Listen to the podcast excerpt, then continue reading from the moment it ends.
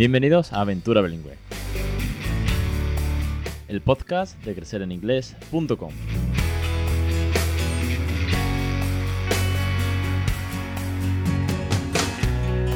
Capítulo 151, 9 de mayo de 2019. Muy buenas, mi nombre es Alex Perder y esto es Aventura Bilingüe. Ya sabéis, el podcast sobre bilingüismo en todas sus facetas. Pues desde la experiencia en casa, que ya llevamos tres años y medio escribiendo bilingüe, a la de otras familias, a docentes, catedráticos, ciencia, neurociencia, en fin, todo ese mundo de que gira alrededor del bilingüismo, con sus libros, con sus cuentos, con sus canciones, con el método Nadica que hemos puesto en marcha en casa a través de la naturalidad, la diversión y el cariño y que bueno, que al final esto se ha vuelto pues algo muy, pero que muy divertido y una bendita locura.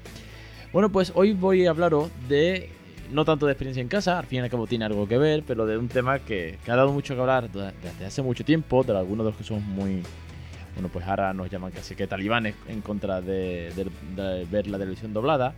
Pero es que, bueno, a raíz de la serie Juego de Tronos, pues se ha vuelto a despertar un gran revuelo alrededor de doblaje del cine o de, la televisión al fin y al cabo en España de las malas condiciones que tienen, de que si no pueden ver ni siquiera las imágenes los dobladores, que trabajan con tachones en el guion solamente su frase, que no ven a los personajes.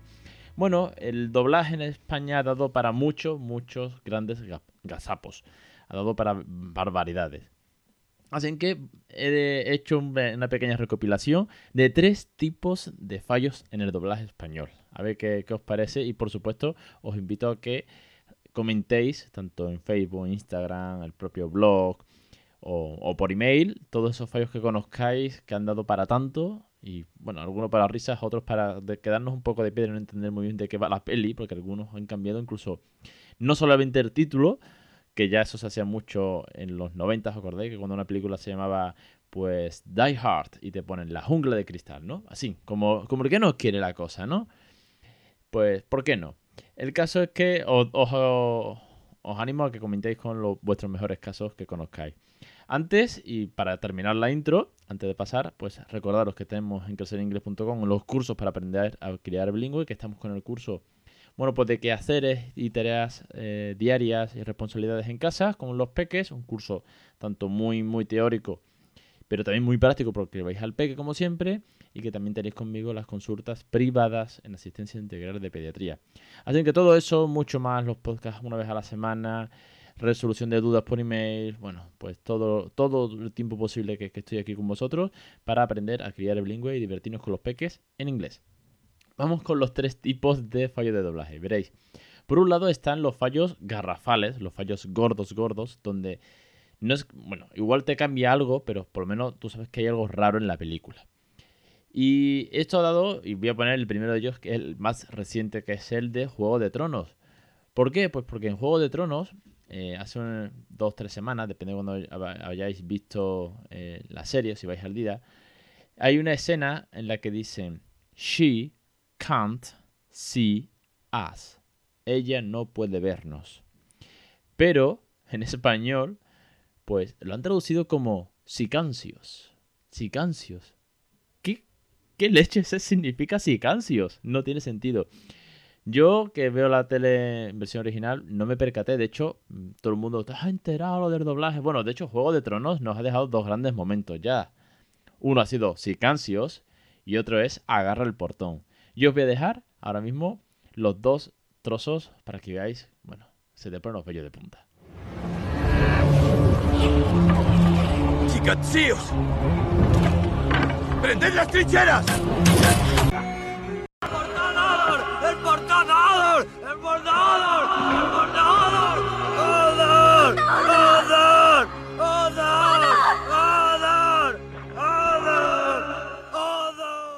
Otro de los famosos doblajes que este a todo el mundo nos, ha, bueno, todos los que somos de los 80 y anteriores también lo sabéis de sobra, es que Ete no era subnormal, Ete no era tonto, Ete sabía hablar. Lo que pasa que es que en español pusieron Ete, teléfono, mi casa. Era como si fuese un indio del espacio, un niño indio del espacio, pero no, Ete estaba llamando a casa. Él lo hizo, lo, sí, este aprendió a hablar inglés muy bien con sus amigos. Lo que pasa que es que en español, bueno, pues parecía indio y además cortito de mente. Es una pena que nos presentasen así a Ete, a pesar de que algunos nos encariñamos con él, pero Ete sabía hablar. Ete, teléfono, mi casa. Ete, phone home. Luego hay fallos de traducciones porque a lo mejor, como he visto por ahí, he estado viendo vídeos y reportajes donde a lo mejor decían, eh, bring me a glass. Y claro, glass, ¿qué es glass? Es un cristal, es un vaso, son unas gafas. Claro, también yo entiendo, o, me pongo en la situación del traductor, que si no tiene una imagen por delante, si no, no ve la película con el guion original, solamente tiene un texto. Y te tienes que imaginar mucho o te lo tienen que describir muy bien la situación, pero como nada más que tengas las líneas de, diálogo, debe ser muy complicado. Si a esto encima le sumas que el doblador ya se puso de moda por allá para el 2005, cuando se estrenó Star Wars episodio, episodio 3, que George Lucas estaba muy obsesionado, ya había filtraciones de las películas en internet, entonces se obsesionó tanto con el tema que hizo que los dobladores solamente viesen la boca de, del actor. Si todo, imaginaros que tú estás doblando con tu traducción por delante y tienes que ponerle voz. Entonces todo estaba oscuro en la pantalla, no veías nada, solamente la boca, para intentar coordinar. Pero claro, ni puedes ponerle la, emoción, la interpretación, ni mucho menos está viendo si Anakin Skywalker estaba en Mustafa como Darth Vader ya, o si todavía estaba al principio de la película, y quién estaba a su lado, qué personaje, qué, qué situación, qué le rodea, está en una nave espacial, está con el sable láser encendido, no sabes nada. Bueno, eso sigue así, de hecho los de Juego de Tronos se están quejando de, lo mismo, ¿no? Que solamente eh, graban casi que a ciegas. Eh, es, lamentable, pero bueno, eh, sí que hay grandes dobladores, ya todo el mundo conoce que, que Darth Vader, Mufasa, pues fueron doblados por y Clint por Constantino Romero, que hizo un trabajazo y que todo el mundo se encariñó, sobre todo, bueno, pues en los 80, 90, pues con voces míticas, ¿no? Sin Connery, Bruce Willis. Pero a día de hoy, la verdad es que, y con los subtítulos y aprendiendo inglés, a mí me cuesta, bueno, de hecho, si voy al cine en versión original, lo disfruto mucho más, porque cuando voy al cine con versión doblada, es que me chirría muchísimo, me chirría, es como, no, sé, sé que no es así, ¿no? Encuentro un par de casos más de doblaje, de fallos de doblaje. Yo podría decir que, según estoy viendo, pues que hay voces que es que, pues hemos hablado de Sin Connery o de, o de Darth Vader tal, pero es que hay voces que es que no cuadran. Lo siento, pero no, quiero decir. Hay dobladores que no deberían ser dobladores. Y es que tal vez hay personas que nunca deberían ser dobladores, como Dani Martín o Iniesta, que si cantas en un grupo rock no tienes por qué doblar una película de rock, y si eres futbolista no tienes por qué doblar una película de piratas. Lo siento, pero no cuadra. He ido conociendo a sus hijos esta semana y son increíbles. Zack es un guitarrista bestial, el nuevo Hendrix, y tiene 10 años. Y, y Gordon es, es un genio. Montó él solito un juego de luces con el ordenador en tres días. Es como una danza de la carne. Por el capitán pirata. Y lo último, que para mí ya sí que no tiene sentido ninguno, y esto sí me daba cuenta, y todos nos hemos percatado en algún momento, aun cuando yo no criaba bilingüe, aun cuando yo aún no veía la, televisión en versión original, vivía con mis padres y tal, y es cuando sabes que hay un personaje, por regla general suele ser latino, mexicano en una serie que está hablando español o italiano. Muchas veces también los italianos, como que todos hablamos la misma lengua, los latinos, los italianos, los portugueses, todo el mundo habla español. Entonces, ese personaje está hablando español. Se nota que habla español con el personaje, con el protagonista en cuestión. Vamos a ponerlo así. Y claro, el, el tienen que cambiar todo el diálogo porque se supone que si le hablan en español el protagonista no se entera. Pero aquí, como está hablando en español, tanto el protagonista como el latino de turno, ¿cómo no se va a enterar? Entonces te cambian el diálogo por completo.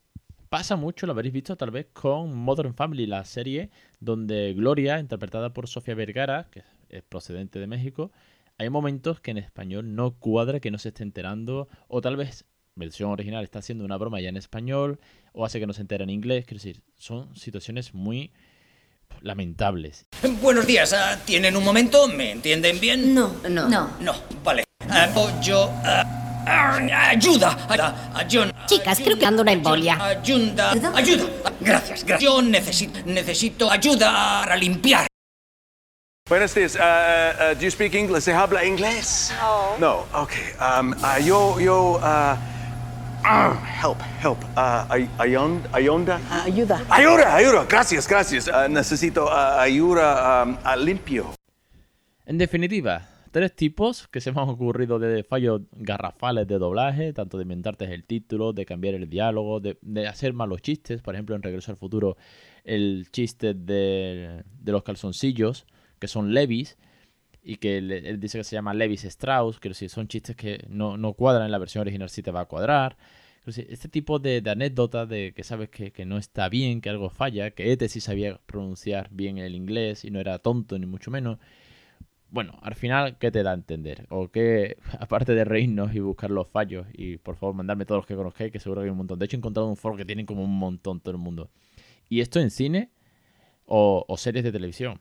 Porque si nos vamos animación, si nos vamos a esos Caballeros del Zodiaco, Dragon Ball, si esas series de animación japonesa que llegaron aquí a, principios de los 90, los fallos son, pero, pero brutales, porque además todas esas series se doblaban en latino. A nosotros nos llegaban en- con el audio latino, no había dobladores españoles para toda esa serie, era más barato traducirlo de una sola vez para todo, para dos mercados completos. Y había fallos, en Goku hay una serie de fallos, madre mía, el más famoso es el de los 9000 y 10.000 de, del medidor de, de- fuerza y tal que tenían los, los superhéroes. En fin, una locura. Consejo, que veáis las series, la- los dibujos, el cine, que vayáis al cine, la televisión, siempre en versión original. A día de hoy lo tenemos facilísimo con la TDT, Netflix, HBO, cualquier plataforma, con subtítulos. Es más, si tengo que poner una queja a Netflix, es que por regla general Netflix no tiene subtítulos en inglés. Es curioso. Tiene los subtítulos en español y un montón de idiomas, pero el inglés hay muchas series que no lo trae. Y a mí me- cada vez me gusta más ver series con subtítulos en inglés. Porque incluso ya viendo los subtítulos en español, tú sabes que no he dicho eso. Así, no, no, no me tanques. Es como mm, el tema de Big Bang Theory, que dicen Bazinga y en español lo tradujeron por Zas en toda la boca.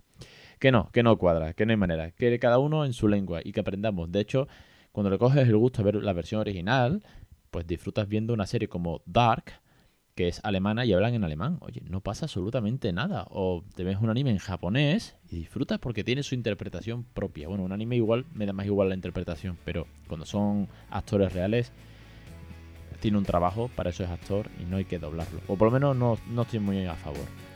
El caso, que veáis las series, los dibujos y el cine, por supuesto, en versión original. De hecho, me alegra mucho ir al cine en versión original y ver cada vez más niños españoles, ¿eh? no, no turistas que estén de paso, sino españoles, porque bueno, se ve que están aprendiendo, se sienten cómodos y les gusta.